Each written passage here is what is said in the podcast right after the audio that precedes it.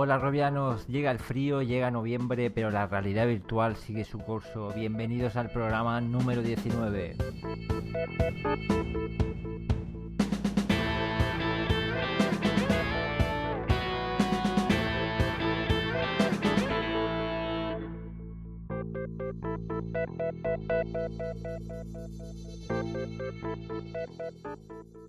Muy buenas, ¿qué tal Ramón? ¿Qué novedades tenemos esta semana?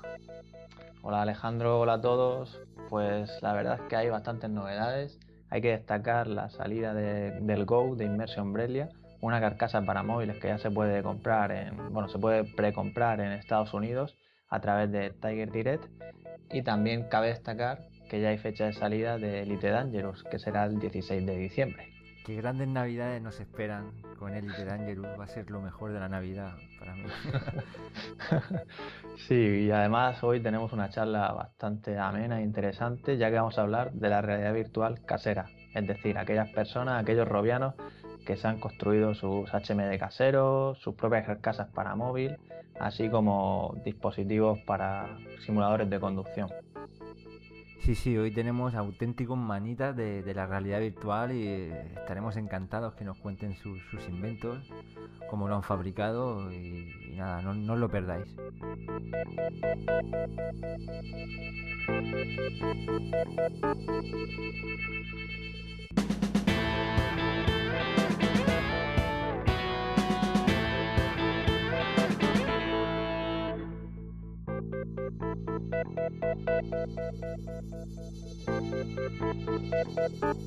Y arrancamos estas noticias hablando de Brele Immersion, que inaugura su sede oficial en Murcia, en un acto por todo lo alto en la Universidad Católica de San Antonio.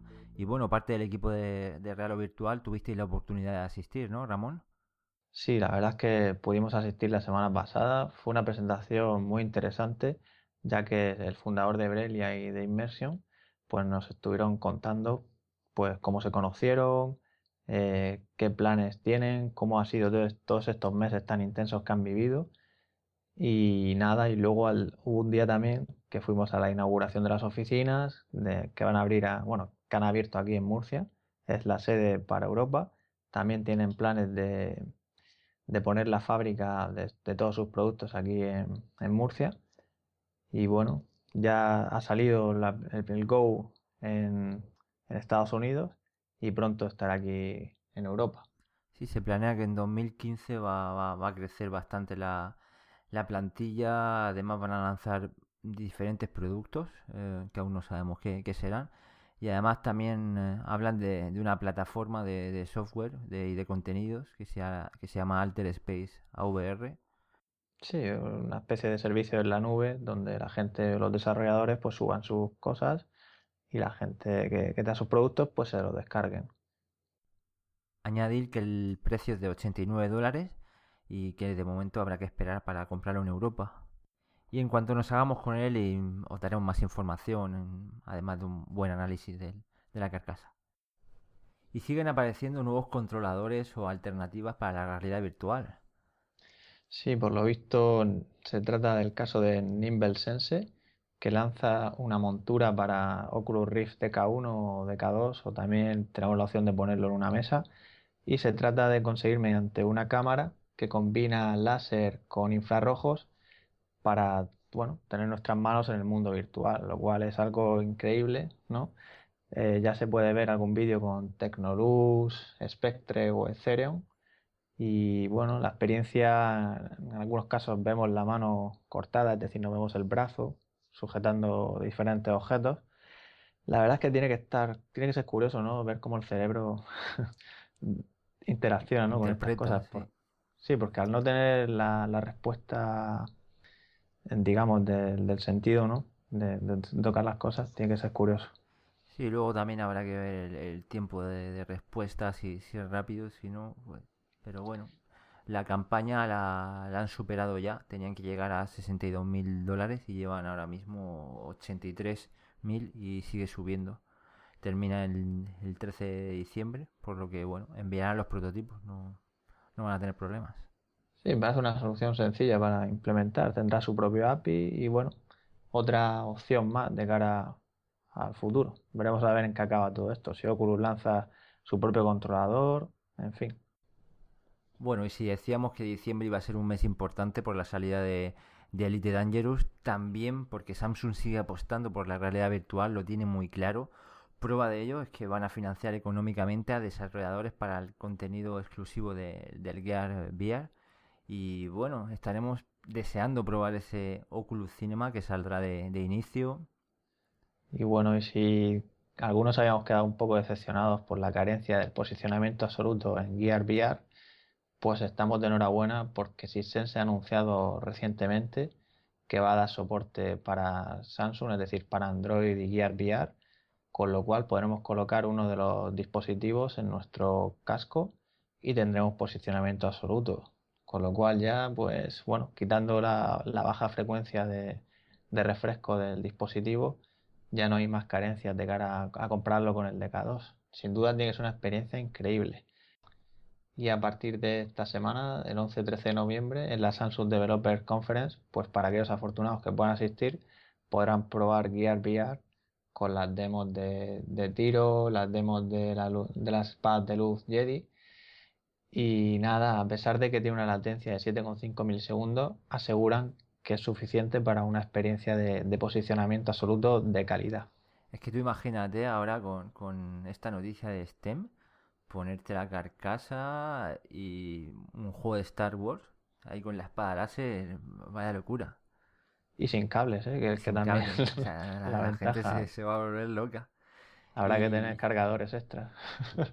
y bueno, las noticias de, de, Samsung no, no, paran. Ya están hablando de que, de que para 2015, en verano, eh, su pantalla será 4K. Así que imaginaros ese Oculus Cinema viendo una pantalla 4K 3D. Sí, yo, imagino que, que Gear VR lo podremos actualizar con otro, bueno, con el Note siguiente o cualquier otro dispositivo nuevo para aprovechar esa pantalla y quién sabe, quizá una baja persistencia de más refresco. Y en cuanto a software, ¿qué, noticias tenemos esta semana? Pues buenas noticias para los desarrolladores, ya que la versión 5 de Unity ya está en fase beta, ya la puede descargar todo aquel que lo haya precomprado.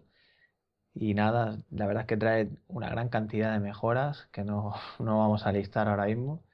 Y recordaros que la versión 4 en su en su versión gratuita es compatible con el SDK de Oculus y esperemos que la 5 también, cuando salga la versión gratuita, pues lo siga siendo, sobre todo para aquellos que se animan a desarrollar, pues que puedan realizar pruebas sin tener que pasar por caja de manera temprana. Y en cuanto a Unreal Engine 4 aparece un, vídeo bastante espectacular eh, mostrando la iluminación global en tiempo real utilizando el motor que utiliza también eh, Unity 5 en Lighten o como se pronuncie y la verdad que es espectacular. Tiene que ser impresionante en experiencias de realidad virtual esa, esa calidad. Pasamos ahora a hablar de videojuegos. Para los que Elite Dangerous os parezca complicado, que tiene demasiados botones, que no, no conseguís haceros con él, hay alternativas. Aparece Discovery Space. Para los que os guste explorar el espacio, es un juego bastante más sencillo, más modesto a la vez, pero bueno, eh, tiene sus posibilidades. También se ve la, cabina bastante detallada. Y es un juego bastante relajante en el que podéis disfrutar de la inmensidad del espacio. Y bueno, y antes de lanzar a comprarlo, eh, recordaros que hay una demo disponible para probarlo. Y del espacio bajamos a la Tierra a las cuatro ruedas. Efectivamente, hablamos ahora de Richard Burns Rally, un juego del 2005. ¿Has dicho Burns o has dicho Burns? No, no, seamos serios, que este juego está calificado como el simulador de rally más realista de todos los tiempos, a pesar de, su, de sus casi 10 años, pues sigue dando guerra y gracias a un mod es compatible con posicionamiento absoluto y con, bueno, con DK1 y DK2. Y bueno, para aquellos que estén interesados en jugarlo con el DK2, pues comentaros que tendréis que hacerlo en modo extendido, ya que el modo directo pues no funciona. Y nada, ya nos contaréis qué tal es la experiencia de, de conducir en rally.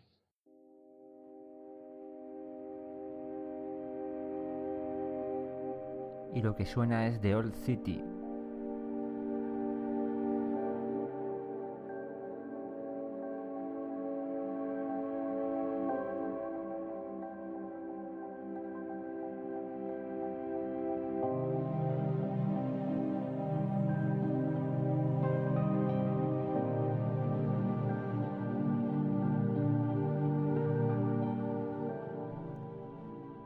Se trata de un juego de exploración eh, o Walking Simulator, también llamados ahora, eh, que trata sobre diversos temas filosóficos.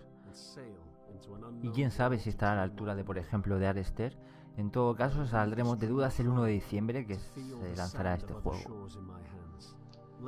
Yo la verdad es que este género no le veía mucho futuro, digamos, pero si lo piensas ahora con realidad virtual, el poder llegar del trabajo y relajarte ahí, pues andando, viendo paisajes, que la música acompañe, que te metas dentro del juego, yo creo que puede ser otro, otro género muy interesante para la realidad virtual. Sin duda, que la verdad que transportarnos a sitios donde seguramente no podremos llegar jamás eh, es un mundo. Sí, sí, no todo tiene que, ser pegar tiros. y en cuanto a los míticos vídeos de Juanlo, ¿qué tenemos, Alejandro? Pues sí, Juanlo está de vuelta, parece que ha recuperado el buen ritmo de vídeos y no os podéis perder, por ejemplo, el vídeo de Trackmania 2, es muy, muy divertido, es un juego que hemos jugado nosotros bastante en, alguna que otra LAN party, ¿verdad, Ramón? Ya, Trackmania Nations, grande. Forever. Y también el vídeo especial Halloween con Affected que no os podéis perder. Y la gran viñeta que hizo 6. Gran viñeta. Increíble.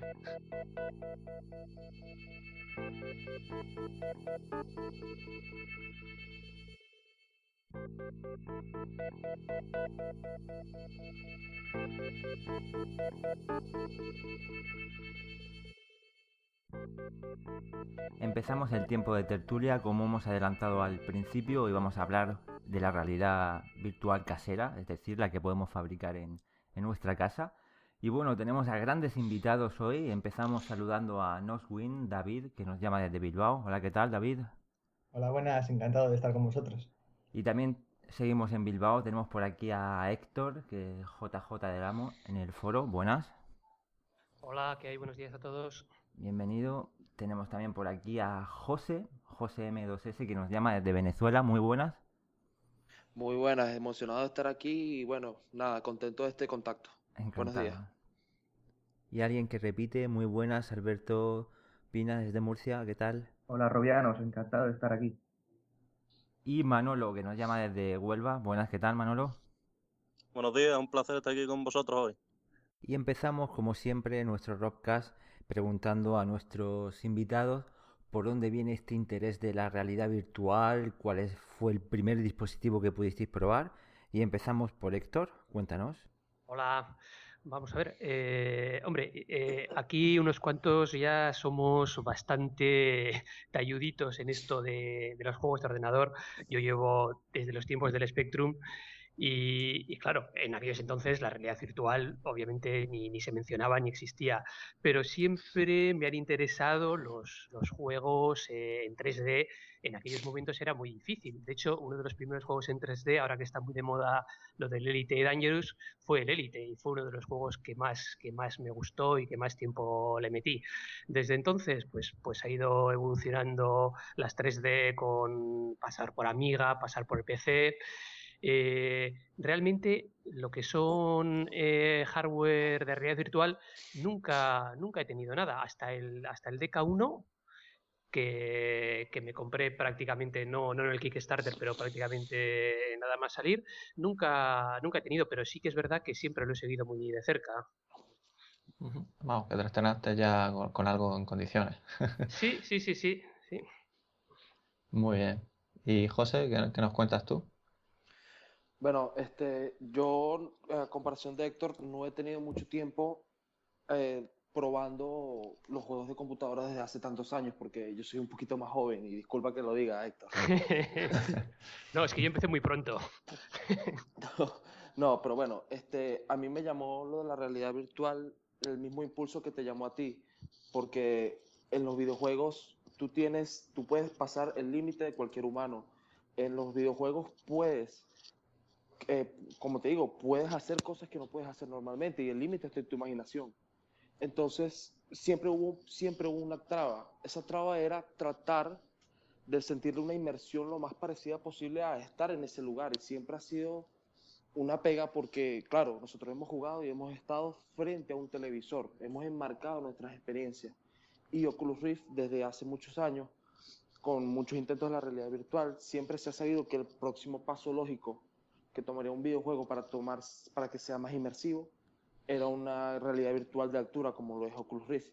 Y en mi caso, bueno, yo no he probado los, los visores de Sony, no he probado, nunca tuve la oportunidad de probar un Virtual Boy, pero sí he probado el primer kit de desarrollo de Oculus Rift, no mío, no mío propio, pero sí lo probé de un compañero que lo compró, que colaboró en Kickstarter, que él fue prácticamente quien me, me metió en este mundo de la realidad virtual y por el que empecé a indagar, empecé a, a buscar información, conocí el foro realidad, real o virtual.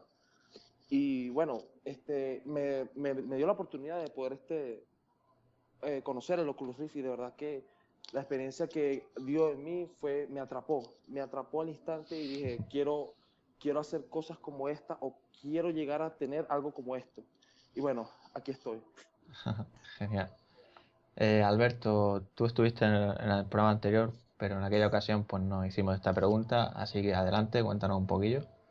Pues fue en los años 90 que unos recreativos de, de Murcia, en mi ciudad, en Centro Famas y Sí, sí, de Murcia y, conocemos. Conocemos. sí. Y había una máquina de realidad virtual que pusieron, pero vamos, muy poco tiempo, un mes, y que en aquella época costaba 300 pesetas, que era muchísimo dinero, para, para echar una partida de 3 o 4 minutos.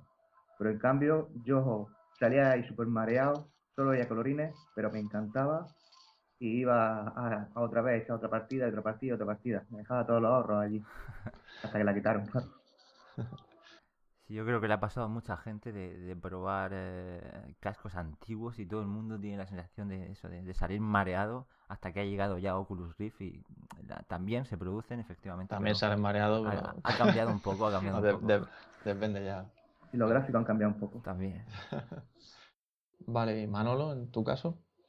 Eh, sí, a mí el gusanillo de la realidad virtual realmente me picó viendo pequeños guiños sobre ella en películas y series por ejemplo, la película de Cheque en Blanco, no sé si la habréis visto, sí. eh, hay un momento en el que tiene un, una, un, un aparato de realidad virtual, sí, enorme, que hace parecer unas lentillas realmente a lo Oculus Rift, ese, ese casco, de lo grande y pesado que se ve. Pues esos pequeños guiños realmente me, me llevaron a indagar un poco, a ver cómo se podía realizar esto. Y claro, los Simpsons, por ejemplo, también, que en algunas partes se ponen unos cascos de realidad virtual en la clase y ven a Gengis Khan, no sé si también lo habréis visto Sí. alguna vez. pues esos detalles realmente me, me llevaron a, a enamorarme un poco de, de la realidad virtual. Después, claro, ya llegó Matrix, llegó El cortador de césped, todas esas películas. Ujú. Y cla- claro, realmente eso fue pequeños momentos, pero lo realmente grande fue ya cuando llegó Oculus Rift y conocí esta página, y ya cuando me metí más de lleno. Y bueno, realmente de, de realidad virtual solo he probado Oculus Rift, no he probado ninguno más y vamos, me encantó, simplemente me quedé enamorado. Vale, y finalmente, David, cuéntanos, ¿qué tal? Bueno, pues yo, a mí me pilló la verdad un poco tarde esto de la realidad virtual. Yo empecé con los juegos desde que tenía pues, unos nueve años, con mi primer ordenador. Y, bueno, eso es lo que me impulsó un poco a, a, a hacer mi ingeniero informático por el tema de, de aprender cómo funciona todo esto, a desarrollar juegos y tal. Y a raíz de unos años, pues con el Kickstarter de, de, de Oculus, es precisamente con lo que más me, me impactó y dije, esto es lo que hacía falta en la industria, esto es lo que, no sé, me, me dio la inspiración de decir, esto es lo que nos falta, es el siguiente paso ya, es, es lo último. Y, y me emocionó tanto que, no sé, desde el primer momento dije, esto hay que seguirlo y, y aquí estoy hoy día. Entonces, ¿participaste en el Kickstarter? ¿O Eh, simplemente no, en el Kickstarter no participé, más que nada por, por tema de, de incertidumbre en el momento y tal, pero, Sí, pero bueno, lo sigo, lo sigo desde entonces. Ajá. Y pasamos ahora a hablar un poco de la realidad virtual casera, es decir, vuestros inventos, mod o como queréis llamar. Empezamos hablando con, con David, que lo que has conseguido un poco es emular, digamos, eh, lo que hace Razer Hydra con un dispositivo PlayStation Move. ¿No es así, David? Sí, bueno, básicamente yo lo empecé haciendo no porque, porque lo quisiese para usar en juegos como tal, que bueno, también, pero lo empecé como, como parte de, para poder desarrollar yo también con el, con el Razer Hydra, ya que hay tan pocas unidades y cuesta mucho conseguir uno.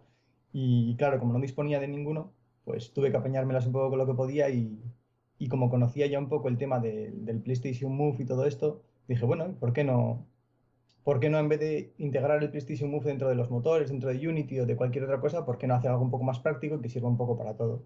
dije, bueno, pues voy a intentar emular el, el Razer Hydra utilizando los, los mandos de PlayStation Move. Y, bueno, de esa idea, pues busqué un poco y tal, y de, de ver a Rescue Gamer y, y a usar FreePy y demás, conocí el programa y dije, onda, pues es perfecto. Hice un plugin que se acopla a FreePy, que básicamente lo que permite es que, que el programa eh, pueda utilizar los, los, valores y los, y los sensores de, del PlayStation Move y luego con, con, un pequeño script simple y tal, eh, lo que haces es transformar los datos del, de los PlayStation Move al posicionamiento del, del Razer Hydra. Y la verdad es que funciona, es bastante funcional, la verdad. El tracking no, supongo no es exactamente igual que, que, en, que en el Razer Hydra, tiene sus pequeños inconvenientes, más que nada porque es, depende de una cámara que vea la, la bola de luz pero, pero bueno, eh, funciona razonablemente bien y bueno, para desarrollar, incluso para jugar a, algunos juegos, está, está bastante bien. ¿Notas un poco el, el, lag? Quiero decir, tiene un poco el tiempo de respuesta, un poco lento tal vez. Bueno, primero decir que todavía es un poco experimental, o sea, todavía no está especialmente preparado para que la gente lo coja y de un clic lo tengan ya funcionando. Está todavía un poco que hay que tocar, bueno, como, el estado del, del, SDK, del DK2. algo, así todavía. Y, entonces hay que experimentar un poco, hay que tocar algunos valores un poco para ajustarlo. Pero, pero bueno, funciona razonablemente bien. El tema del tracking es lo único que va un poco, un poco peor, porque tiene algún pequeño saltito, algunos milímetros de salto que, en el posicionamiento, pero bueno, es para jugar es, bastante, bastante decente y se puede, se puede utilizar. Interesante. ¿Y cuánto tiempo y coste? Bueno, coste entiendo que los PS Move. Sí, sí, eh, eh, como coste, precisamente elegí los, los PS Move aparte porque tenía ya en casa porque eh, están baratísimos y sobre todo si miras en tiendas tipo Game o así de segunda mano, puedes encontrar unos PlayStation Move a precios ahora mismo tirados porque casi no se usan, la verdad no les han dado demasiada salida. Y puedes encontrar los PlayStation Move y los, los Navigation Controller que son como el, el Nunchuk de, el equivalente al Nunchuk de Wii, y lo puedes encontrar pues bastante baratito. Y bueno, en cuanto al tiempo que he tardado, pues no sé, aproximadamente pues en un mes en mi tiempo libre o un poco menos así, he estado tocando un poco y al final pues salió, salió la cosa adelante. Sí, la verdad que luego también habrá que ir pensando ya en, adquirir este dispositivo, pensando en, en Project Morpheus y finalmente llega, será compra obligada. Yo, la verdad es que ahora mismo en principio no, no alentaría a la gente a que se comprase el, el PS Move para, para hacer esto.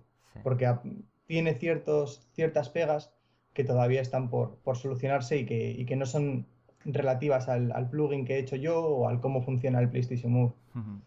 Eh, son más que nada por alguna incompatibilidad con Windows, porque está, los, los PS Move están pensados para usarse en la, en la Play, claramente.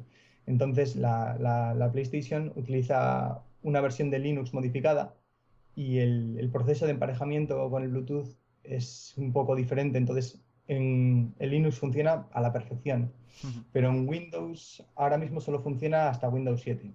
Es decir, Windows 8 y 8.1 con la consecuente también eh, actualización de DirectX 12 que, que, va a ir solo para, para Windows 8 y tal, pues no se podría aprovechar. Entonces todavía eh, no, yo no recomendaría a la gente, la verdad, comprarse estos mandos solo para... Para, este fin. Si los tienes en casa, es algo perfecto.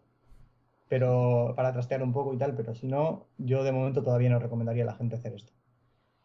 ¿Y lo has podido probar con algún juego así que, te haya Pues sí, bueno, como en principio lo que había pensado yo era para hacer desarrollo en, en Unity o en cualquier otro motor, lo he probado obviamente en Unity con la demo de, no sé si conocéis, hay una demo de unas manos virtuales que puedes moverlas en el aire y cerrar los puños y hacer algunos gestos con las manos.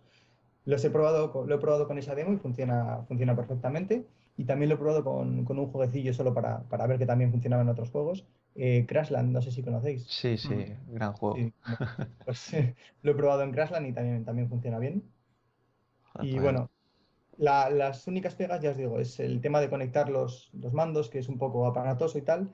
Y, luego, aparte, que al ser son dos mandos por cada mano. Es un PlayStation Move para, para hacer el tracking de la posición, la orientación y todo eso.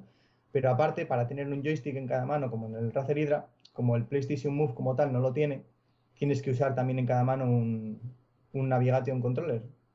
Entonces, está el problema de que tienes que tener dos mandos en cada mano. Y yo he probado varias cosas. He probado a construirme con, con partes de una de una metralleta de estas del, PlayStation Move. He probado a construirme un, un, mando para cada mano, pero al final se hace un poco pesado. Así que al final lo que yo, lo que yo estoy usando es, eh, ¿sabéis estas cintas que se usan para, para hacer kickboxing y ese tipo de cosas que se atan en la mano hacia alrededor. Pues lo que hago es me ato en la parte de fuera, me ato el... Sí, sí, sí, es muy casero, pero es muy útil, la verdad es muy, es muy cómodo. Es muy cómodo.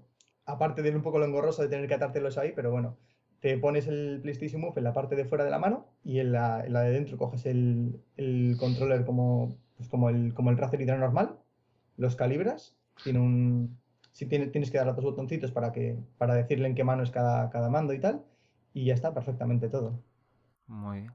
Luego de estar tres o cuatro horas jugando, te tienes que acordar de, de, quitártelo, no salir a la calle así. Sí, sí, sí. sí. Eh, pero la verdad es que queda bastante chulo, ¿eh? Ah, sí, sí, ahí con las luces, la discoteca. alguna foto, pero tendrás que subir alguna foto. Sí, eh, estaba, estaba en, en, proceso de hacer un vídeo, lo que pasa es que he tenido algunos problemas con los códecs, con lo que graba la pantalla y tal, y, y no lo he podido subir, pero bueno, en ello estoy. ¿Y tienes algún plan de seguir con esto o ya lo das por pues, terminado? En principio ahora mismo no, no, sé si voy a tener demasiado tiempo porque estoy eh, trabajando también en el tema de, desarrollo de juegos. Por desgracia ahora mismo no, no, en el tema de la realidad virtual, pero bueno. Pero, pero bueno, lo tengo, al menos en mis planes de, de futuro personales, de, tiempo libre y de mis proyectos personales, lo tengo, lo tengo ahí.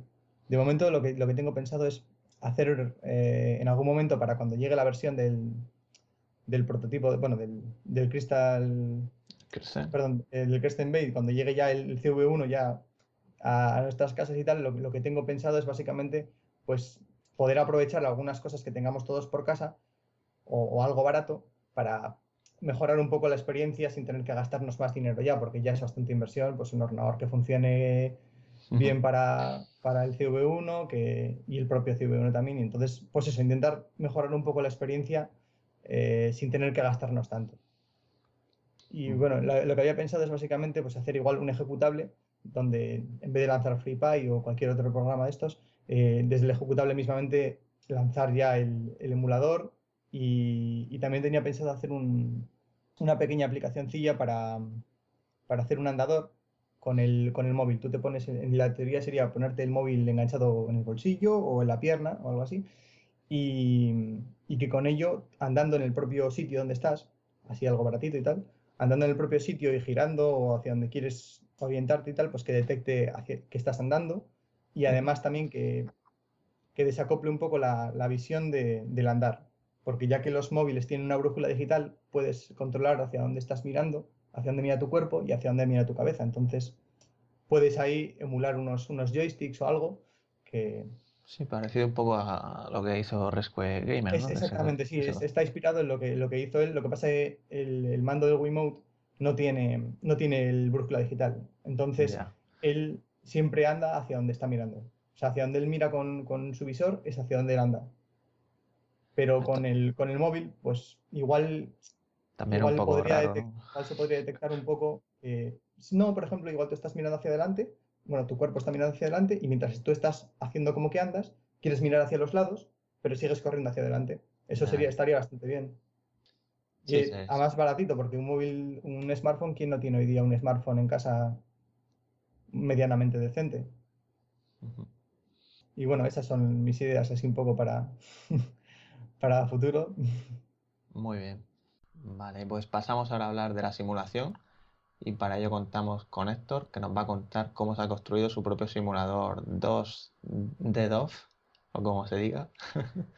Sí, vamos a ver, bueno, primero, como, como en la televisión, eh, quiero agradecer sobre todo a, la guía de Kyle, que es el que realmente me ha, me ha impulsado a hacerlo, porque yo esto sí que lo llevaba siguiendo desde hace cosa de un año, pero, pero la información estaba absolutamente dispersa, era imposible eh, una persona que no tuviera una dedicación absoluta ponerse a hacer algo de esto.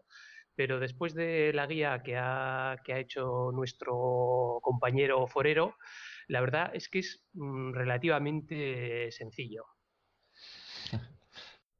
Pues cuéntanos un poco para la gente que está fuera del mundo de la simulación, ¿en qué consiste este simulador que, has fabricado, Héctor? Mm, bien, al final eh, lo que intenta un simulador es eh, ser lo más fiel a la realidad. Y por un lado, la forma de conseguirlo primero es tener un software, un juego que sea lo suficientemente, lo suficientemente pues, profesional, eh, que no tenga un sesgo arcade, sino que, pues, pues que la conducción la, haga de la forma más realista posible. Eh, luego tener el hardware para que eh, tú te sientas lo más cercano posible a, estar conduciendo un coche y dentro de ese hardware, pues aparte de los volantes, una parte importante que, da mucha inversión son estos simuladores.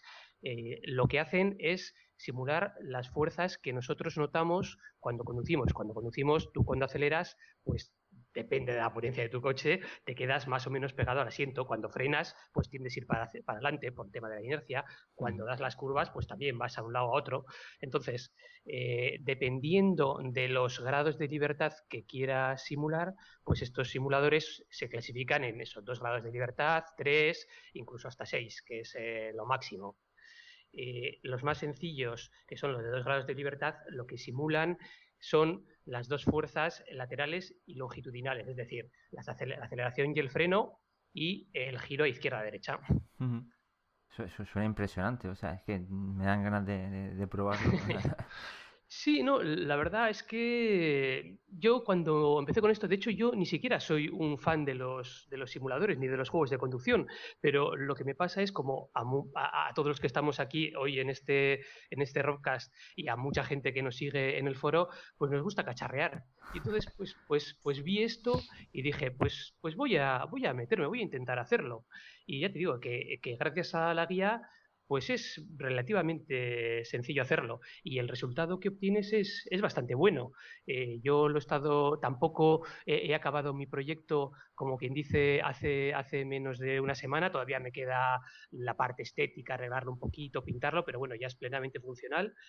Y, realmente las sensaciones que dan una vez que estás sentado en tu cockpit con, el volante y con el juego es que es, es impresionante, es impresionante, sí y tampoco, ya digo, ni es una inversión muy grande de dinero, ni, tiene una complejidad eh, demasiado elevada. Bueno, y cuéntanos un poco cómo, cómo, lo has fabricado, cómo lo acoplas, utilizas tu propia silla, cómo, lo has hecho. Mm. Bueno, hay, muchas formas de hacerlo. Hay gente que se hace el chasis eh, eh, ella misma con, pues, con unas, eh, generalmente con, tubos de, metal. Claro, eso requiere soldadura. En mi caso, yo soy mm, la parte mm, electrónica, pues bueno, más o menos la llevo bien, pero toda la parte mecánica de bricolaje soy un desastre. Entonces, yo, yo lo que he decidido es utilizar mm, la forma más sencilla de hacerlo, que es con madera. Lo que he hecho yo es utilizar un cockpit ya mm, preexistente y separarle el asiento y meterle entre el chasis y el asiento el elemento este que es el que simula el movimiento. Y en cuanto al proceso de fabricación, ¿nos puedes contar así un poco los pasos por encima? Bien, eh, en primer lugar, bueno, mm, Mm, después de, leer la guía de Kael, que además en esa misma guía ya te da una serie de, pistas de dónde puedes encontrar los componentes, es, eh, es, comprar esos componentes. Digamos que hay tres partes diferentes de componentes. Por un lado está la parte electrónica, que suele ser pues un controlador Arduino, que es una plaquita pequeñita que cuesta nada, eh, pues entre los 15 20 euros.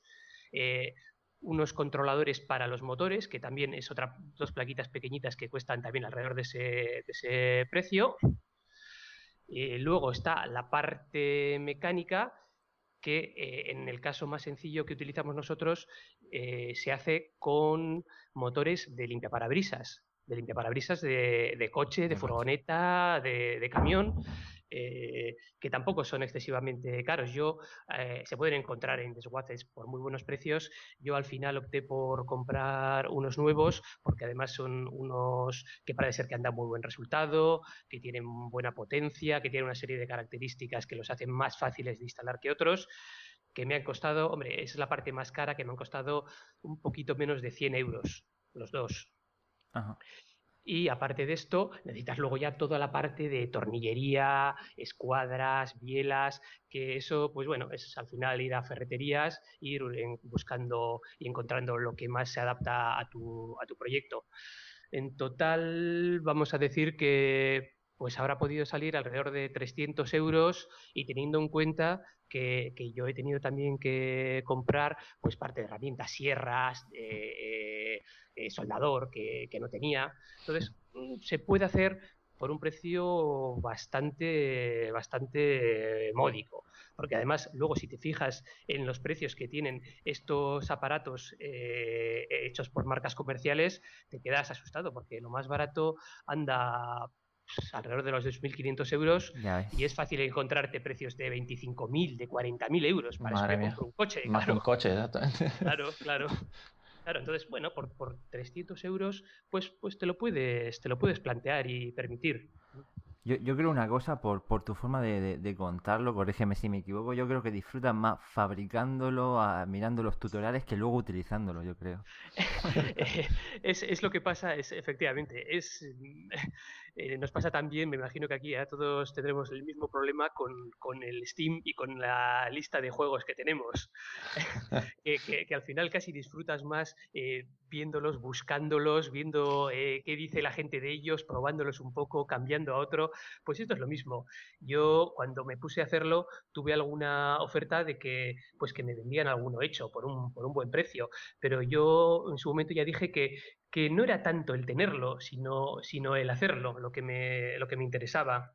Y realmente eh, ha, sido, ha sido una cosa pues, pues entretenida, que, que, he aprendido, que he aprendido cosas y que me lo he pasado bien. Mm.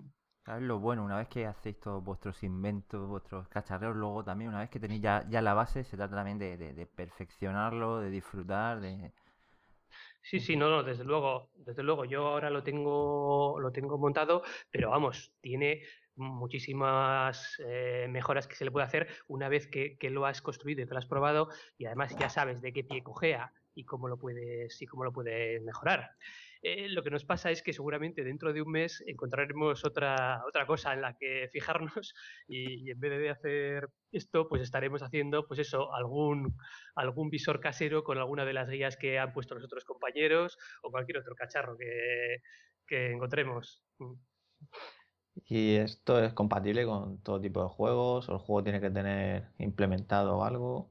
Mm, en la mayoría de los simuladores ya tiene, digamos, tiene una parte de telemetría que lo que hace es sacar estos datos de las fuerzas pues hacia afuera. Luego necesitas un programa intermedio que es el que los recoja y los pase al simulador. El programa que más utilizamos aquí es el de Xsim. El de Xsim tiene plugins compatibles con, pues con la mayoría de juegos con simuladores. Tengo, tengo aquí delante la página y pues desde los más nuevos como el Assetto Corsa o el Project Cars, eh, Grid, Dirt, no sé, todos los de Sinbin, es decir, todos los, el RACE 07, eh, todos los de Fórmula 1 2000, o sea, 2010, 2011, 2012, la mayoría de los simuladores tiene, tiene un plugin para, para funcionar. De hecho, yo en el poco tiempo que me ha dado todavía para probarlo, lo he probado primero con el Life for Speed, porque es el más sencillo, digamos, de, de arrancar, de configurar, con el RACE 07 Ayer me puse con el DIR 2 y también con el Assetto Corsa. Y vamos, con el DIR 2, que lo tengo puesto además para que mm, las fuerzas sean pues más, es menos simulador, es un poco más arcade y lo tengo puesto para que las fuerzas sean, se noten más, es, una gozada, como vas de lado a lado, cuando aceleras te pegas al asiento, en las curvas cuando frenas casi sales disparado para adelante. Qué bueno. sí, sí. Y una, una pregunta, no sé si digo alguna burrada, eh, ¿se podría utilizar también o, programar para un juego para un juego en el espacio tipo Elite Dangerous imagino que las fuerzas son totalmente diferentes, parámetros, pero se, se podría utilizar también, eh, programar. Pues perfectamente. De hecho, eh, mm, hay plugins para el Flight Simulator 10, para, para ciertos simuladores de, de, aviones, hay plugins. Lo que pasa es que para que sea lo suficientemente fiel, con un simulador de 2 grados de libertad te quedas un poco corto para las experiencias. Sí, necesitas uno de 6 grados de libertad que es que te haga absolutamente todos los movimientos posibles que puedes hacer en el, en el vacío, en el espacio. Y claro, ya mm, hacer un simulador de 6 grados de libertad está haciéndolo un, un, compañero del foro que se llama Dualin, pero eso tiene, tiene tela. La de, la de 2 grados de libertad es, es bastante, bastante fácil, yo creo, ¿eh? porque yo nunca me había metido a hacer cosas de estas y, he tardado en hacerlo pues alrededor de dos meses y medio, pero realmente eh, la mayor parte del tiempo me la he pasado o esperando a que llegaran componentes de China o porque, o porque no tenía eh, realmente tiempo para, dedicarle. Una persona que tenga los componentes y que tenga tiempo, en, en unas semanas lo tiene, lo tiene listo. Vale, y otra de los inventos o cosas que has podido hacer es sobre los body shakers o transductores. Eh, ¿qué es lo que has llegado a construir exactamente? Bueno, esto es algo, esto es ya bastante más fácil que, lo anterior. Esto viene de eh, cuando yo hace pues cosa de año, año y medio, compré un bootkicker pero para el sofá y para temas de cine, de ver películas. No, no tenía nada que ver con juegos, aunque obviamente también se puede, se puede aplicar. Entonces, tras ver que, bueno, que, estaba bien, que, oye, que, tenía una sensación que, aportaba, dije, pues voy a probarlo también para juegos. Eh, claro, meter el, el boot kicker que tengo yo, que es, que es enorme, en una silla de, pues, de escritorio normal o en un cockpit, era una, era una bestialidad. Entonces eh, busqué otras alternativas. Hay, hay aparatitos de estos que son bastante más pequeños y bastante más económicos que se pueden acoplar fácilmente a una silla de escritorio o a una silla de, de conducción y que Hombre, obviamente lo que aportan no es tanto como un simulador o, como alguno de otros aparatos que, vamos a comentar, pero teniendo en cuenta mm, el coste que tienen, pues yo creo que sí que, merece la pena y además es muy fácil, muy fácil montarlos. Al final esto son, son unos realmente son unos altavoces que en vez de provocar sonidos provocan, provocan vibraciones. Utilizan las frecuencias más, más bajas para vibrar pues cuando hay explosiones o cuando hay un motor funcionando o cuando disparas con ese tipo de, sonidos eh, vibran. Sí, no, perdona, nosotros lo, hemos podido probar en, casa de Juanlo y la verdad que ayuda muchísimo a la, inmersión, algo tan simple. Eh, Juanlo creo que lo tiene conectado, se, conecta al subwoofer, ¿no? Es lo que produce el... Sí, eso es. eso es. Es curioso porque yo ahora lo tengo montado en el cockpit y lo utilizo para juegos de, conducción, donde pues obviamente eh, que, el, asiento vibre cuando tú arrancas el coche, pues, pues sí que añade un montón. Pero donde, fíjate, donde más he encontrado o, me ha parecido que, que, aportaba era jugando al Metro Last Light. ¿Por qué? Porque es un juego en el que en general vas, vas en silencio, pero de vez en cuando se producen tiroteos. Y esos tiroteos que, hay, y cuando tú disparas, que, se te mueva la silla y que notes el retroceso del arma, es, una, es una gozada. Es decir, tiene, tiene muchas, muchas aplicaciones. No tiene por qué estar metido en el nicho de, juegos de conducción o para, o para ver una película, vamos, básicamente. Sí, yo recuerdo de jugar a, Battlefield en casa de Juanlo y se notaba bastante. sí, sí. Además, los elementos hardware, ya digo yo que eh, pues los dos body shakers que compré yo pues eh, salieron alrededor de 30 y pico euros. Eh, yo ya tenía un amplificador, pero un amplificador sencillito pues puede costar pues alrededor de eso y, al final ponerlos en una silla pues no es más que atornillarlos de una forma u otra a un tablero o a la propia silla y, ya está y, lo tienes y lo tienes funcionando no, no tiene mayor complejidad. Entonces la ventaja, digamos, sería por precio, ¿no? Digamos, al hacértelo tú de cara al bootkicker, ¿no? En este caso. En este caso sí, el precio es, es mucho más contenido. Y además, bueno, mm, lo que comentaba en, para el, la barra anterior es la, satisfacción de haber hecho tú algo. Eh, ves que eh, lo, fabricas tú, te cuesta menos dinero y el resultado que da es pues prácticamente similar y además como, como lo puedes configurar tú a tu gusto, pues, pues puedes encontrar el, resultado que tú quieres. se trata de eso, de conseguir una mayor inversión.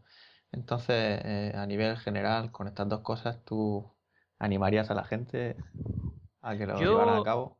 Yo, si tienen, eh, por, dinero, hombre, obviamente la parte del, del, simulador es algo más cara, pero bueno, tampoco es tanto si además lo vas espaciando en el tiempo.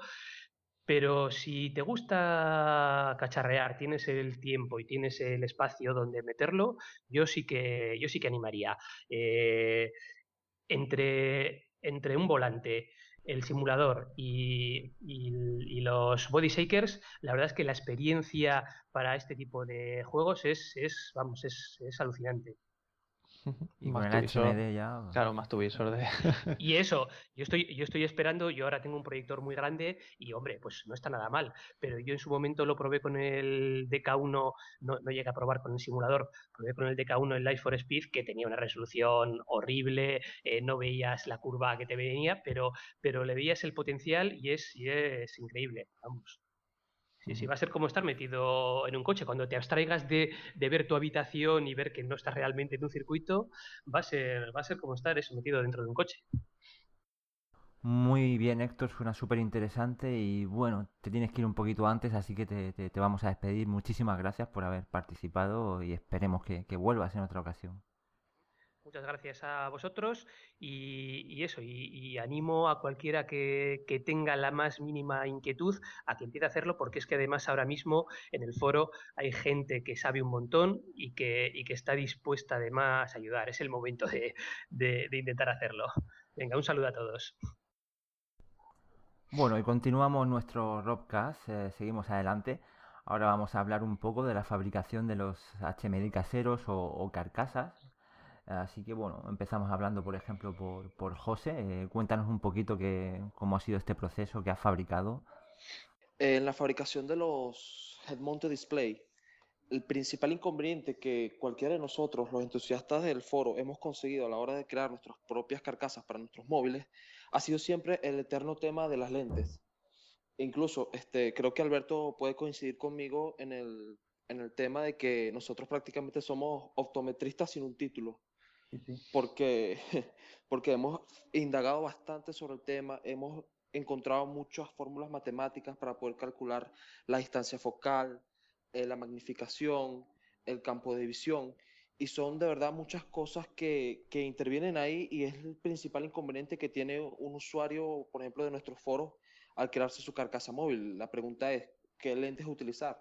Entonces, claro, aquí empiezan una serie de, de condiciones que vienen dadas principalmente por el teléfono móvil que nosotros tengamos, por el smartphone, porque este es el que nos va a traer finalmente la, experiencia virtual a nuestras carcasas, independientemente de con qué material hagamos las carcasas. Por ejemplo, yo he hecho carcasas con cajas de pizza tratando de imitar el, el Google Cardboard, por ejemplo.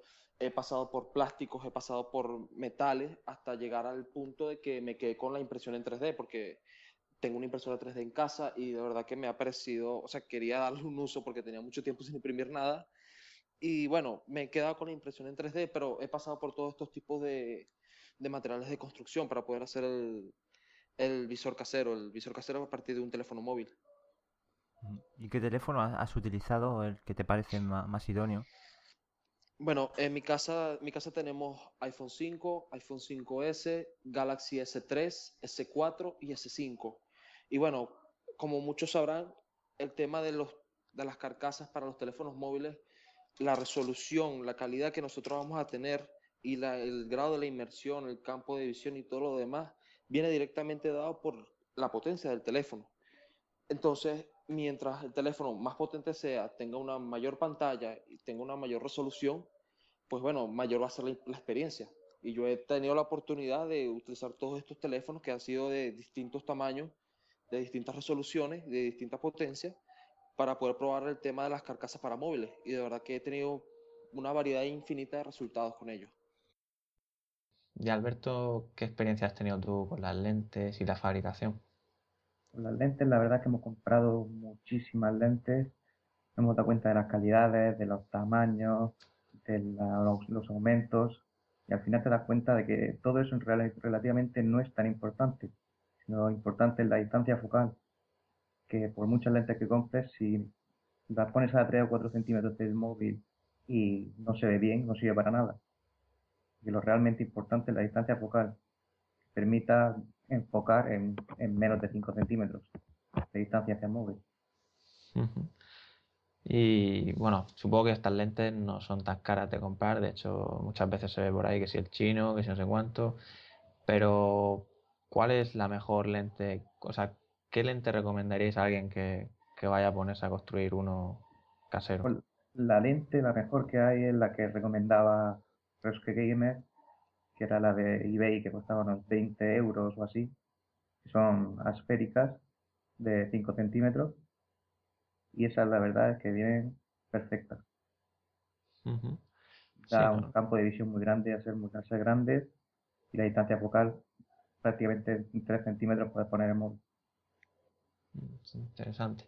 No, es muy caro, pensando en lo que, en comparación también con las carcasas que salen a la venta, pues bueno, también ahí implica otra serie de historias, como, o sea, el ajuste que lleva para, para la distancia entre el pupilar, para ajustar la distancia focal. Eh, y bueno, tú Manolo creo que te has construido tu propio carboard. ¿Nos puedes contar un poco cómo, cómo ha sido tu experiencia? Sí, pues yo realmente me fabriqué para bajarme realmente un poco el IP, porque claro, al ver tantos vídeos de gente probándolo, pues estaba ya que me subía por las paredes un poco. Y estuve mirando algunos tutoriales, pero realmente algún, lo decían muy por encima, hasta que descubrí uno que hizo el compañero Alberto Pina, que está muy bien explicado, y bueno, me puse a ello. Y yo creo que en mi caso realmente se puede describir como que se puede conseguir una buena experiencia a, un precio realmente económico. Porque como yo he dicho algunas veces, eh, la carcasa me ha costado unos 3 euros, 3 euros 50, más o menos, fabricarla. ¿En total? Bueno, si no contamos el móvil, por supuesto. No, bueno. ¿Tan baratas las lentes? Sí, las lentes, bueno, son cuatro lentes de calidad chino, por decirlo de alguna forma, que realmente me costaron 50, 60 céntimos fueron cada una. claro, yo fui realmente para, para hacerme una idea cercana. Sí, sí una idea cercana, tampoco era algo realmente serio, por decirlo de alguna forma, porque realmente un poco de pegamento, esto es muy económico realmente. Y bueno, vídeos de YouTube y algunas aplicaciones que hay interesantes, pues te hacen una ligera idea de lo que es. ¿Has podido comparar un poco con, otro HMD? Bueno, yo, yo probé el Oculus Rift en la Madrid Game Week, sí. pero claro, fue muy poco tiempo, fueron unos tres minutos, cuatro minutos, no, no me dio mucho tiempo. Pero claro, eso es una comparación demasiado extrema, ¿no?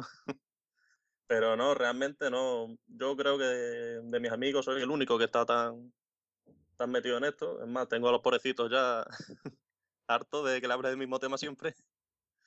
Pero sí, yo he tenido eh, la experiencia con el HMD, con un Samsung Galaxy S2, por lo que tampoco es una resolución muy alta de, pantalla. Pero es lo que he dicho, para hacerte una idea realmente y además le he paseado mucho el HMD porque lo lleva al trabajo, por ejemplo, y prácticamente todo el mundo a quien se lo enseñé alucinó. ¿Qué demo has mostrado a la gente para...? Pues, por ejemplo, la de eh, Shadowgun y la de Island Demo y algunos vídeos de YouTube prácticamente. Era un poco por encima, no, no se llevaron más de cinco minutos cada uno pero la verdad es que las sensaciones, claro, y muy buenas, muy contento. Que me sorprendió bastante porque, claro, uno de los principales temas es los mareos que puede ocasionar este tipo de, de carcasas.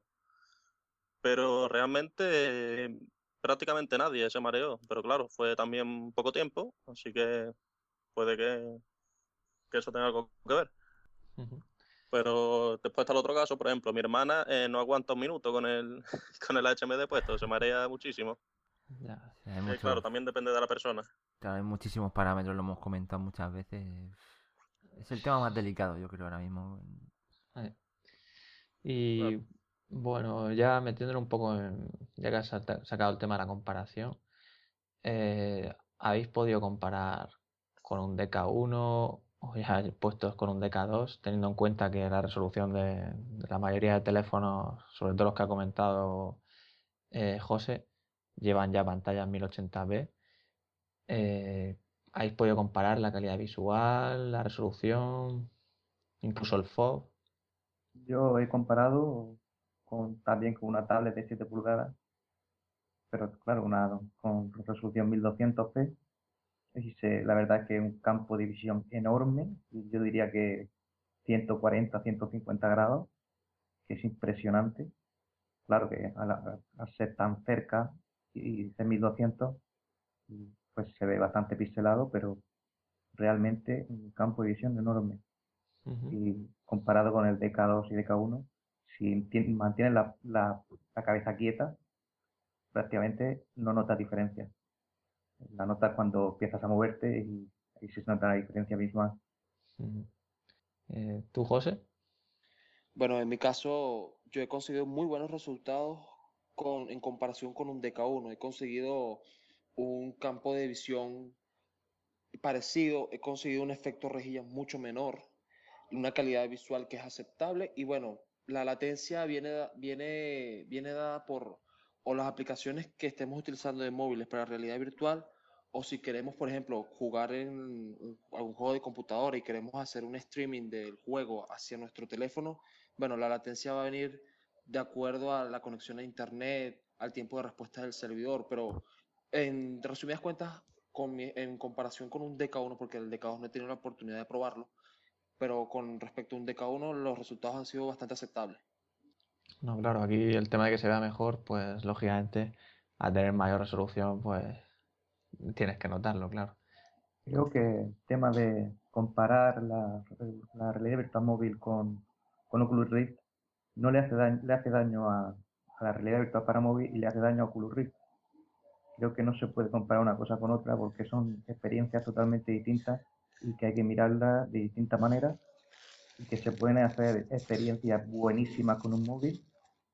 Es mucho más difícil que un Oculus Rift porque tiene más limitaciones, pero se pueden hacer experiencias muy buenas. Lo que pasa que eso ya es cosa de los desarrolladores que lo tenemos bastante complicado, pero bueno, hay que esforzarse y conseguir, intentar conseguirlo. Sí, sí, está claro que, a ver, no pretendemos tampoco llevar a una comparación, es simplemente por la gente que haya probado un DK1 y a lo mejor no haya probado una carcasa para móviles, pues para que se hagan una idea, ¿no? De, lo que habéis llegado a conseguir, ¿no? Con, vuestros, con vuestras carcasas móviles. Sí que realmente es muy sencillo. A mí también, aunque sea una cosa que no tiene nada que ver con lo que estamos hablando, me sorprende muchísimo que a lo mejor entre todos los desarrolladores, que somos 15 o 20 desarrolladores en el, en el mundo, y de, para, solo para móviles y, de, carcasa hay 30. No, no, es lo que no consigo entender. ¿Cómo hay más carcasas que desarrolladores? Porque es algo, eh, es algo que, que, nace ahora, va a haber mucho dinero ahí, hay mucha competencia y todo el mundo intenta imponer la, la, la, suya porque es un mercado muy grande el de los teléfonos móviles, muchísimo, yo creo que es más grande que el que que alguien pueda tener un superordenador, eh, el último el último dispositivo de Oculus Rift. Eh, en cambio, un, un smartphone en, condiciones de 1080 hacia arriba lo, lo, va a tener todo el mundo en, en nada de tiempo. la gente habla mucho de las limitaciones de los móviles, pero si las grandes compañías, grandes desarrolladoras se ponen a hacer un tipo de Astraiger eh, con un móvil, con realidad virtual, la gente directamente va a flipar. Claro. Solo falta que las desarrolladoras se pongan las pilas. Sí, hay un potencial enorme ahí, hay un... Eh, no, llega a nivel, no llega a nivel de Oculus Rift, pero realmente... tiempo al tiempo, Oculus Rift se va a meter también ahí con gracias a Samsung porque sabe que, que incluso, no sé, yo creo que la mitad del mercado o más va a estar en, en los móviles. Y bueno, no sé si tenéis algo más que añadir a este tema.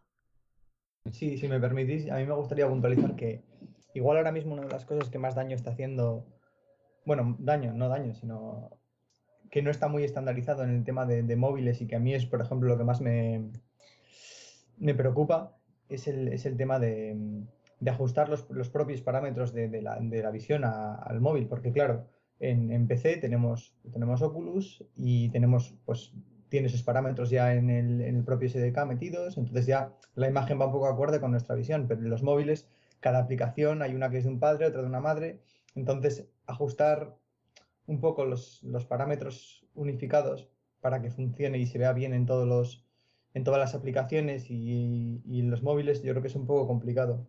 Y no hasta el momento yo no he visto apenas aplicaciones que, que te dejen tocar un poco los parámetros para, para ajustarlo a tu, a tu, visión.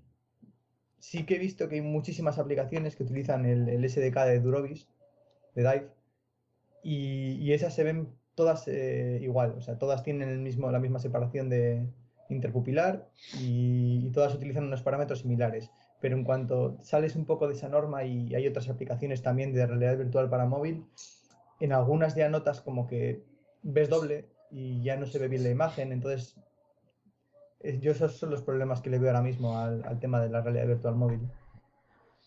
Y es por eso que, que es, Valve a, hablaba en su día muchísimo sobre el estándar de, de, realidad virtual, la parte del software, como, como pieza fundamental. Eh, como los pilones de la realidad virtual. Ahora están un poco callados, no se sabe muy bien las relaciones, cómo andan con, con Oculus Rift, pero hablaban que era una parte muy importante, eh, crear un estándar claro. para todo el mundo y a partir de ahí ya cada uno pues que desarrolle dispositivos con otras características, pero partir de, de un mismo estándar y bueno, a ver si se consigue. La cuestión es que ahora mismo en PC eso no se está notando demasiado porque no hay demasiados contendientes ni competidores ahí en, en ese sector. Ya yo creo que ven a Oculus igual demasiado pues, muy fuerte o otras competidores ya que tienen un cierto nivel bastante fuerte, pero en el tema de móviles es precisamente donde más se, se nota ahora mismo. Y si hubiese algo un poco más estandarizado, entonces yo creo que se podría, se podría dar un poco más de salida al, al tema. Mejoraría muchísimo más la, la experiencia, la, la inmersión. Sí. Esto que habláis, Alberto, tú que, que sí que has desarrollado juegos como el Lender VR, eh, ¿Ofreces algún tipo de configuración en los menús para distancia focal, para, bueno, más bien para distancia interpupilar? Eh... La verdad es que era, era, una cosa que, como no tengo un móvil grande, tengo un móvil más o menos, es, es de 4,7 pulgadas, entonces desarrollo para ese móvil no me había dado cuenta de que en móviles más grandes, pues se podía desenfocar, se podía... Pero claro, ahora me estoy dando cuenta y estoy viendo que también es una cosa que yo creo que se puede con, arreglar con, con IPD regulable y con distancia focal regulable se puede arreglar el enfoque, pero el, el, sentimiento del 3D se pierde. Vamos a utilizar una pantalla más grande, como de 5,5 pulgadas o 5,7. Uh. Pero es una cosa también de, del campo de visión del jugador en el juego. Si tenemos más FOB, el caso es que necesitamos también que el juego mire más cosas de pantalla. Así me entendéis. O sea que sí, sí. si ponemos una, una, pantalla de 5 pulgadas y luego otra de 5,7, la de 5,7 será la pantalla más grande, tendremos más campo de visión y podremos más ver, ver más cosas alrededor por, la, por el rabillo del ojo. Ajá. Entonces, eso también hay que, hay que configurarlo. Claro, dependiendo igual del tamaño de, de, la pantalla, de cuántas pulgadas tiene la pantalla, ¿no? O... Uh -huh. Yo es que, por ejemplo, el, el tema de que, que hablábamos del IPD, eh, yo lo he notado porque, por ejemplo, tengo un IPD bastante bajito y la mayoría de aplicaciones de, que están hechas con el SDK de, de Durovis Dive me funcionan bien, pero en cuanto, en cuanto se sale un poco de esa, de esa norma, veo doble todas las imágenes y no es ya tanto tema de mover las lentes o adaptarlas al, a, al propio, a la propia distancia, como de por software mover la imagen para que, para que se adecue. Porque ahí hay un cierto punto en el que si ya separo demasiado las lentes, ya no, no me llegan los ojos literalmente a, la, a, las, a las, dos lentes a mirar. Entonces es, es, un problema porque no, no puedes ver realmente el, el 3D. Creo que eso sería más bien que ten, tendría que estar en el SDK ya incluido claro, menú de configuración. Pero bueno, yo creo que intentaré hacer un menú de configuración para que puedas configurarlo. Tampoco creo que sea muy difícil. ¿En tu caso utilizas el SDK de Durovis o sí, tienes...? SDK de Durovis, pero vamos, lo, lo he trasteado entero lo he modificado entero. no, claro. Directa, directamente el, el, input controller de, de, Durovis me comía 20 FPS, le cambié por el, el que lleva Unity y va muchísimo mejor. He cambiado muchísimas cosas. Uh -huh.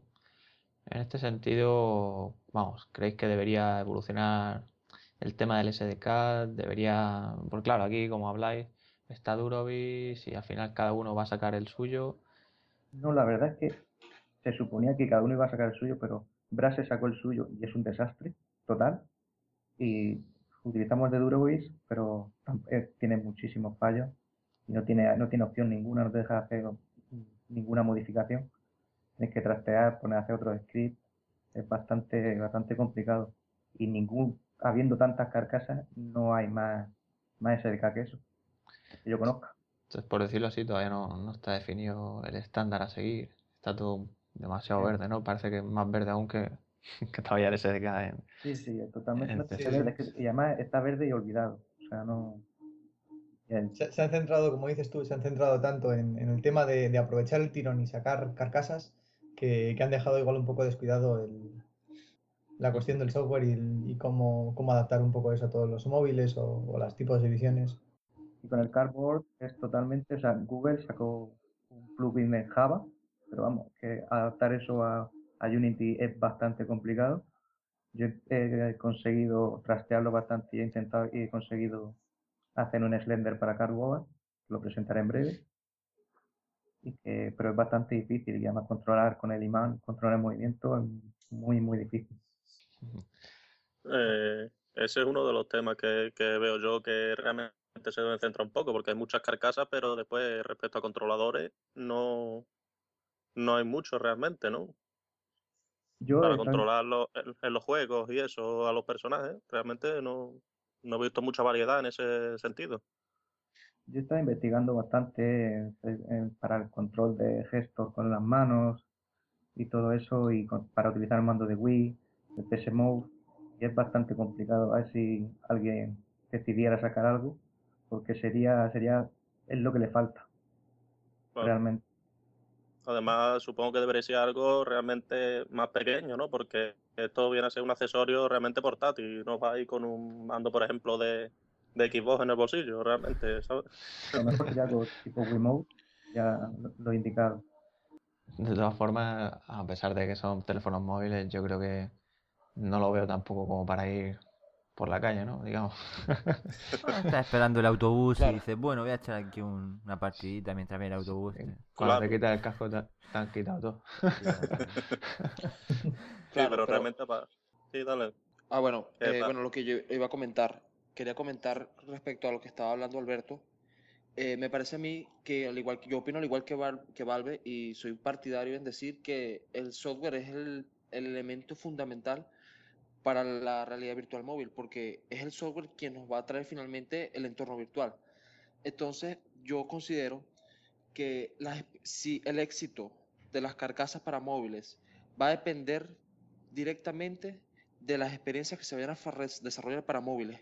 Y en este sentido, considero que las experiencias móviles tienen que ser sencillas pero envolventes, no ser experiencias complejas como la de, por ejemplo, de jugar Star Citizen con un Oculus Rift en la computadora. Yo hablo de experiencias, por ejemplo, la sala de cine, la famosa sala de cine virtual, que seguro, estoy seguro, convencido de que va a ser un éxito móvil. Eh, por ejemplo, eh, si vamos a utilizar algún juego móvil, sería algún juego tipo Temple Run, el juego en que tú vayas corriendo sin que tú puedas controlarlo, pero con la visión puedas ir esquivando obstáculos, saltando, ese tipo de cosas, porque la experiencia móvil no está llamada a ser utilizada en lugares, por ejemplo, bueno, mira, estoy esperando el autobús, me voy a poner mis gafas y empiezo a jugar aquí, después se me fue el autobús y no me, no me di cuenta. ¿Me entiendes? Yo pienso que las experiencias móviles deben ser experiencias del tipo de introducir el teléfono en, el- en la carcasa y ya, poco más de movimiento, poco más que utilizar el movimiento de la cabeza solamente y solamente eso. Porque claro, si tú te pones a ver, eh, cuando tú, eh, cuando tú quieres comprar un- una carcasa móvil, te la quieres fabricar, tú lo que primero empiezas a pensar es qué uso puedes darle, en dónde puedes utilizarla. Entonces, claro, yo por ejemplo, una carcasa móvil yo lo utilizaría, por ejemplo, cuando estuviera en un avión, porque a mí me encantaría Claro. ponerme mis audífonos, ponerme mis cascos de realidad virtual, con mi teléfono, ver una película en el cinema virtual, que eso de verdad que es una experiencia increíble. Ya la butaca de la- del avión te da la experiencia de estar sentado en un cine, el aire del, del- del- avión y ese tipo de cosas, ¿me entiendes? Y, por ejemplo, otro lugar donde no fuese utilizarlo en un avión, por ejemplo. Sería, mira, no sé, estoy en mi, estoy en mi casa y, de repente quiero desestresarme, quiero distraerme un poco. Bueno, vamos a echar una partida de, de Temple Run, por ejemplo. Porque uno de los, a mí me parece que es el, un ejemplo claro de lo que deberían ser los juegos para realidad virtual móvil. Porque el problema, claro, no digo, con esto no quiero decir que las experiencias móviles vayan a ser eh, peores o malas o tan malas. O sea, quiero decir, no van a ser malas, no van a ser peores como las que hay ahorita en, Oculus Rift. ¿Me entiendes? Pero claro, en Oculus Rift son experiencias más complejas, son experiencias más inmersivas porque son juegos mucho más completos. Son juegos que tenemos una, tenemos una pistola, tenemos que recurrir a una serie de misiones. Y bueno, todos esos elementos vienen dados para que nosotros nos sentamos dentro del juego y tienen totalmente toda nuestra atención. Pero los dispositivos móviles estoy seguro de que no buscan ese enfoque. Y sobre lo que dijo Alberto, sobre si los móviles, sobre las carcasas móviles hacen daño o no a la realidad virtual, yo considero que sí, las carcasas móviles hacen daño a la realidad virtual por el hecho de que las carcasas móviles quieren abarcar una gran cantidad de teléfonos, quieren abarcar teléfonos de todas pulgadas con una sola y única configuración de lentes de distancia interpupilar, de distancia focal, de campo de visión. Y ahí es donde la, experiencia se entorpece y se, y, se agrava. Entonces, claro, ¿de qué manera la realidad virtual móvil pudiera llegar a, a, ser exitosa con este, con este tema de las carcasas? Bueno, solamente con teléfonos que sean fabricados, que, sean, que vengan de fábrica para que la realidad virtual funcione. Eh, un claro ejemplo, el claro ejemplo lo tenemos con Oculus y Samsung, que se aliaron para crear una carcasa para un teléfono móvil de ellos. Pero ¿qué es lo que pasa? Esta carcasa, el Gear VR del que estoy hablando, es una carcasa que solamente funciona con un Galaxy Note 4. Entonces el mensaje es claro, es una pantalla de 1440p, es una pantalla de, de 5.5 pulgadas o más, no estoy de acuerdo, no, estoy, no, no recuerdo ahorita cuántas pulgadas. Y bueno, ese tipo de experiencia, ellos limitan su casco de realidad virtual eh, de la mano de Oculus en que solamente sea con ese, con ese teléfono, porque ese debería ser el mínimo, ese debería ser el mínimo estándar para que la realidad virtual móvil triunfe. Y triunfe en el sentido de que sea vendible, no que se venda en masas como si fuese un Oculus Rift. Porque recuerda que muchos usuarios estamos metidos todavía en el tema de la realidad virtual. Somos unos pocos entusiastas los que estamos aquí pero para que tengan un éxito considerable, debería haber un mínimo de calidad en el teléfono, tanto en pantalla y en resolución, y a mí me parece que Oculus Rift se aseguró de que las malas experiencias no dañen la realidad virtual con el Gear VR de Samsung, en, en su orientación por construirlo. Ese es el mínimo que debería de seguir las carcasas móviles de gran competición. Y en eso entra también la carcasa, por ejemplo, la Vortex de LG, que sigue los mismos estándares que la carcasa del Gear VR. Entonces, bueno, son muchas cosas que están ahí que pudiéramos considerar o no para ver si la realidad virtual en carcasas móviles puede tener éxito o no y dependiendo de qué carcasa puede ser, si puede ser la de un consumidor reconocido como lo es Samsung o puede ser de algún emprendedor, como por ejemplo puede ser los chicos de Berrelia, puede ser la gente de Durovis Dive, por ejemplo, que tienen sus fallos pero me parece a mí que el, el, éxito comercial va, va, a venir en dispositivos móviles de la mano de los grandes como lo es Samsung, como lo es LG y bueno, como lo es eh, Carl, Carl Zeiss, que hizo su, que ya anunció su, su, su, dispositivo móvil, su carcasa, que es la VR One. Y bueno, bueno, es eso es. Yo, eh, en parte, creo que tienes razón, pero por ejemplo, el tema de, que consideras, bueno, que dices que, creen que, el Note 4 sería el, mínimo ¿no? para, para experiencias de calidad en, móvil, no estoy del todo de acuerdo. Mm, yo creo que con, móviles con 1080p ya se pueden conseguir experiencias bastante decentes. Y, igual, igual si lo otro podría ser el mínimo para una experiencia de, buena calidad, pero, pero creo que más que nada la decisión de Oculus de, utilizar un único móvil como, como target eh, está más enfocada al hecho de, centrarse en un único hardware y, probar y experimentar un poco cómo funcionaría la, la R eh, móvil en, un solo hardware que, por el tema de, ser unos mínimos para, para la realidad virtual en móvil. Sí, claro, yo estoy, estoy de acuerdo contigo que en 1080p se pueden conseguir buenas experiencias porque yo las he conseguido.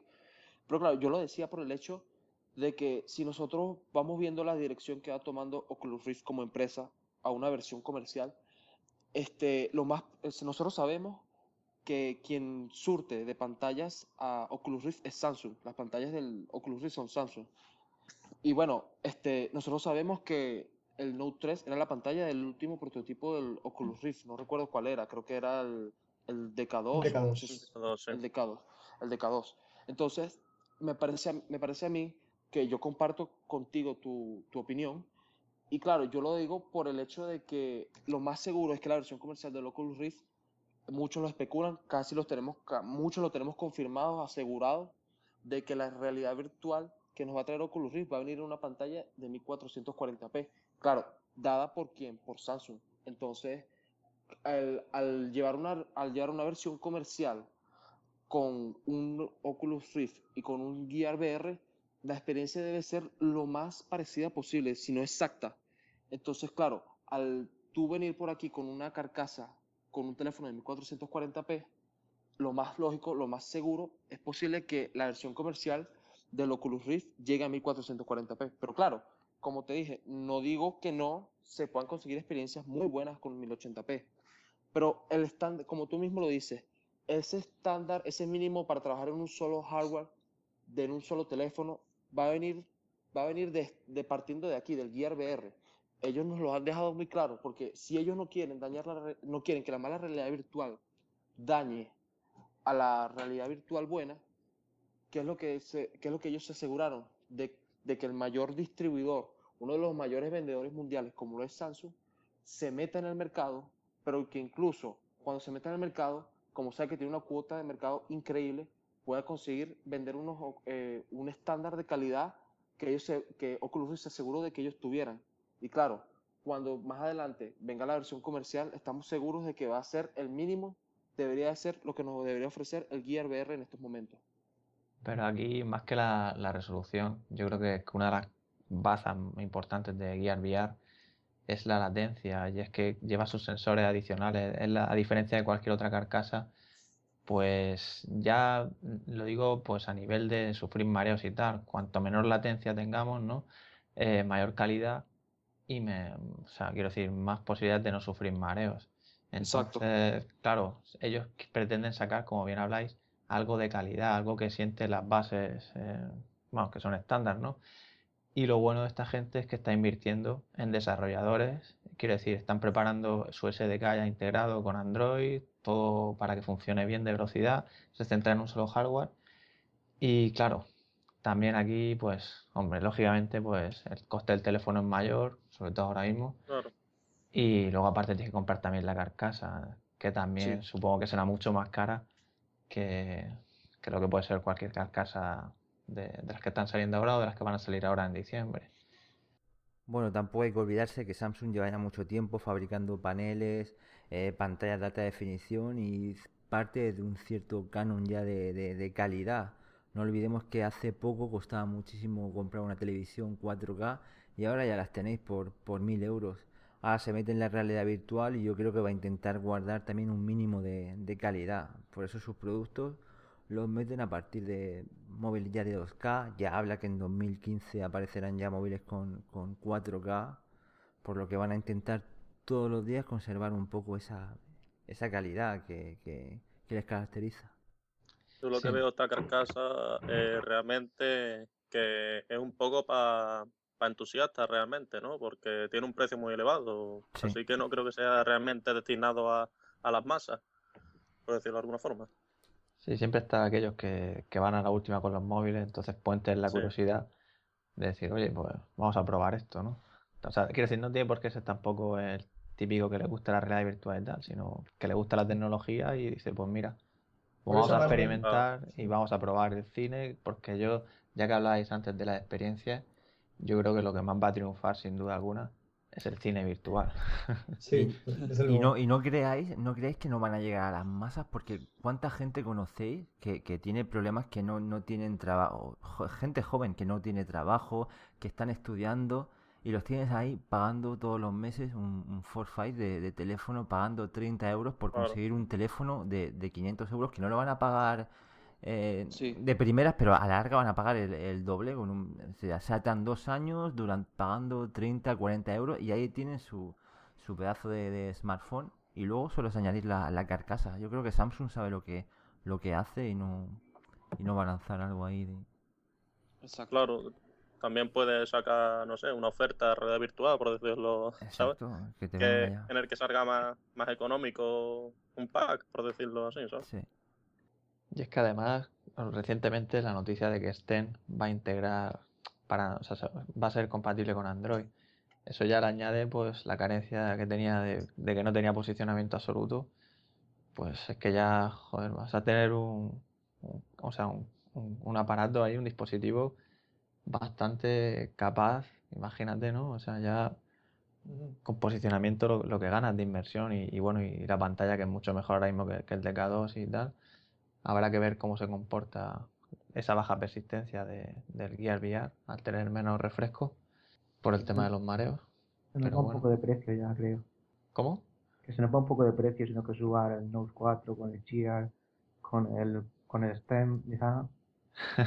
Sí, bueno, de momento sí, pero igual de momen- yo creo que, como, como dicen ellos mismos y como lo, como lo catalogan ellos, es, es de entus- ahora mismo es de entusiastas, pero yo creo que esto con el tiempo, a un año o dos, esto va a cambiar y, bueno, al principio será un poco, todavía un poco caro, pero yo creo que esto tiene bastante, bastante tirón, más de, más, mucho más del que nosotros pensamos y del que nosotros podemos igual esperar con, con el propio Oculus en, en PC. Claro, hay, mu- hay mucha gente que, hace un año no pensaba que tendría un móvil de, de 1080 en el, en el bolsillo, ahora lo tienes si quieres uno de 2K. Hace un año nos conformamos con, hace dos años con una tele de 720p, vaya, hay hay gente que se compra la de 1080. Ahora si te vas a comprar una de 1080 ya están mirando de reojo las de 4K que están también por el mismo precio. Es que avanza súper súper rápido. Bueno, incluso, Claro. disculpa que te interrumpa, y disculpa que te interrumpa. eh, con respecto a eso, en Japón ya están probando la tecnología 8K. Sí. Entonces, imagínate, esto avanza de una manera increíble. Claro, hay que tener en cuenta que esto es prácticamente el inicio de, de esta tecnología de carcasas de móviles. sí. Así que hay que darle un poquito de tiempo, realmente. De todas formas, aunque estén probando tecnologías ya de 4K y, y, bueno, 8K y, y demás, estamos todavía un poco atados por el tema de las interfaces, de- del HDMI, de todos los tipos de interfaces de conexión, porque hasta ahora el ancho de banda no es realmente suficiente, como por ejemplo para, para permitir 4K a 90 fotogramas por segundo, o lo- hasta ahora lo máximo que tenemos es el HDMI 2.0 en las gráficas de hoy día y, y el DisplayPort 1.2, que, que lo máximo que nos permiten es 4K a 60 frames. Entonces ahora mismo estamos un poco, digamos que la limitación no está tanto en las pantallas, que ya parece que sí que, empezarían un poco a salir dentro de poco, ya poco, cada vez más y más y más, sino como, como que veo que está un poco estancado el tema de, de las interfaces, que imagino que se pondrán el día enseguida. Esperemos. Vale, pues hemos comentado aquí si las carcasas móviles van a llegar a triunfar o no. Yo me gustaría que deis ya vuestra conclusión. Yo, bajo mi punto de vista, creo que Samsung pues tiene la oportunidad de, de- llevarse bastante mercado, ¿no? Por- porque es muy conocido y porque va a ofrecer una experiencia de calidad. Pero creo que todo otro tipo de competidores, como puede ser Immersion Umbrella o Carface, pues si hacen una carcasa en condiciones y además sacan un SDK, pues fácil para los desarrolladores y lo más importante, hay contenido para ese, para esa carcasa, para ese SDK, para que se pueda disfrutar bien, pues también pueden tener una gran tirada, pues como hablábamos, yo creo que el cine virtual pues es una de las cosas, uno, uno de los gran atractivos. Si tienes un, un móvil en condiciones, ¿no? Con una pantalla 1080p, pues podrás disfrutar. Ahora bien, el tema de la latencia ya para jugar a juegos y si tienes tendencia a marearte, pues ya estará más complicado. Por eso ahí es como ya veo algo más Gear VR, que tiene sus propios sensores. Ahí pues sí que tiene que su, su cabida, ¿no? Yo veo más o menos este- esto de, de la realidad virtual en móvil parecido a, a cuando salió Android para, para, para los móviles y los smartphones y todo este, este movimiento, porque al principio había, menos competidores y los pocos que iban saliendo aparte, por ejemplo, copias chinas, etcétera, estaba. La verdad es que no funcionaba todo demasiado bien, estaba todo como muy lioso, no, no terminaba de funcionar todo bien en todos los sitios y ya según fue avanzando el mercado, se fue, se fue estabilizando un poco todo, se estandarizaron cosas y, y ahora mismo podemos disfrutar de, experiencias geniales, tanto con móviles como marcas conocidas como Samsung, LG, iPhone, etcétera, como con, con, móviles de marcas chinas o de otro tipo de... Vamos, que hay muchísimos más competidores ahora mismo y yo creo que esto es lo mismo que va a pasar al final con, con el tema de la realidad virtual y las carcasas, etcétera.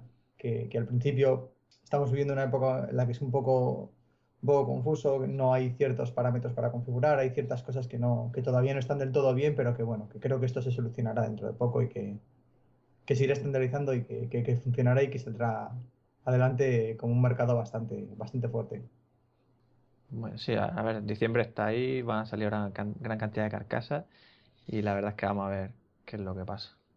Eh, pues yo, yo lo auguro un buen futuro realmente la realidad en los móviles. Pero es cierto que ahora mismo está todo un poco verde. Pero yo creo que entre las tres empresas o quien las que lo realmente lo hagan bien, eh, yo creo que esas harán que la gente se le, guste y acabe, y acabe cuajando bien esto. Bueno, yo para concluir, este, pienso que la realidad virtual móvil puede tener éxito, claro que lo puede tener, pero el éxito, ese éxito le va a llevar tiempo porque como, como comentó Manuel, esto es un mercado todavía muy incierto, es algo que está todavía muy verde, no sabemos cómo va a repercutir en, la, en los grandes consumidores. Y bueno, eh, más que todo es que darle tiempo y, y, desarrollo, bastante desarrollo de software, porque como ya comenté antes, eh, lo fundamental para que la realidad virtual móvil sea, sea para que la realidad virtual móvil triunfe sean, son las experiencias, experiencias simples pero envolventes, experiencias que no, sea, no, no, no pretendamos que vamos a jugar un Call of Duty, un Battlefield, estando en el metro, pero sí, sí experiencias que, que atrapen, experiencias que, que distraigan. Eh, me parece a mí que la realidad virtual móvil entonces puede tener éxito, puede tiene un buen futuro, y gracias a que Oculus salió con Samsung, que es uno de los mayores fabricantes mundiales, considero yo que ellos están trazando con el Gear VR el camino que todas las carcasas móviles deberían de seguir para conseguir un estándar de calidad y así no se genere una mala realidad, una mala realidad virtual que altere a una buena realidad virtual que nos ofrece Oculus. Y como les dije, eh, ellos están ofreciendo un camino, lo están trazando en un mercado que todavía es incierto, pero son los mejores, tienen años de investigación, desarrollo, y me parece que eh, ahí está el camino. Y sobre todo con software, que es lo que ¿Qué es lo que vamos a lograr que eh, esto triunfe? Bueno, pues hasta aquí llega el programa de hoy. La verdad es que creo que hemos tenido una charla muy interesante. Hemos comentado bastantes temas. Aquellos que os guste cacharrear, os animamos a que probéis a hacer un simulador de estos de 2 grados de libertad o, lo, de la, lo de los PS Move. Y bueno, si tenéis curiosidad y no habéis podido probar con un HMD, pues a construir vuestra propia casa que a fin de cuentas te puedes bajar el Carboard o seguir cualquier tutorial del foro y es relativamente fácil. Y bueno, pues daros las gracias a todos. Eh, David, muchas gracias por estar aquí. A vosotros. Eh, José, igualmente, desde Venezuela, muchas gracias. Oh, gracias a ustedes por el contacto y espero que esto nos podamos encontrar en este entorno. Sí, sí, seguramente ya volveremos a hacer otro programa. Muchas gracias Alberto por estar aquí con nosotros y contarnos tu experiencia como desarrollador. Gracias a vosotros, estáis haciendo un trabajo magnífico con la página y os damos muchísimas las gracias a todos los foreros. Y Manolo, igualmente, un placer. Sí, gracias a ustedes, ha sido genial estar, estar con vosotros aquí compartiendo este tiempo. Y nada, y muchas gracias a vosotros por escucharnos y nos escuchamos en el próximo programa. Hasta otra, Robianos.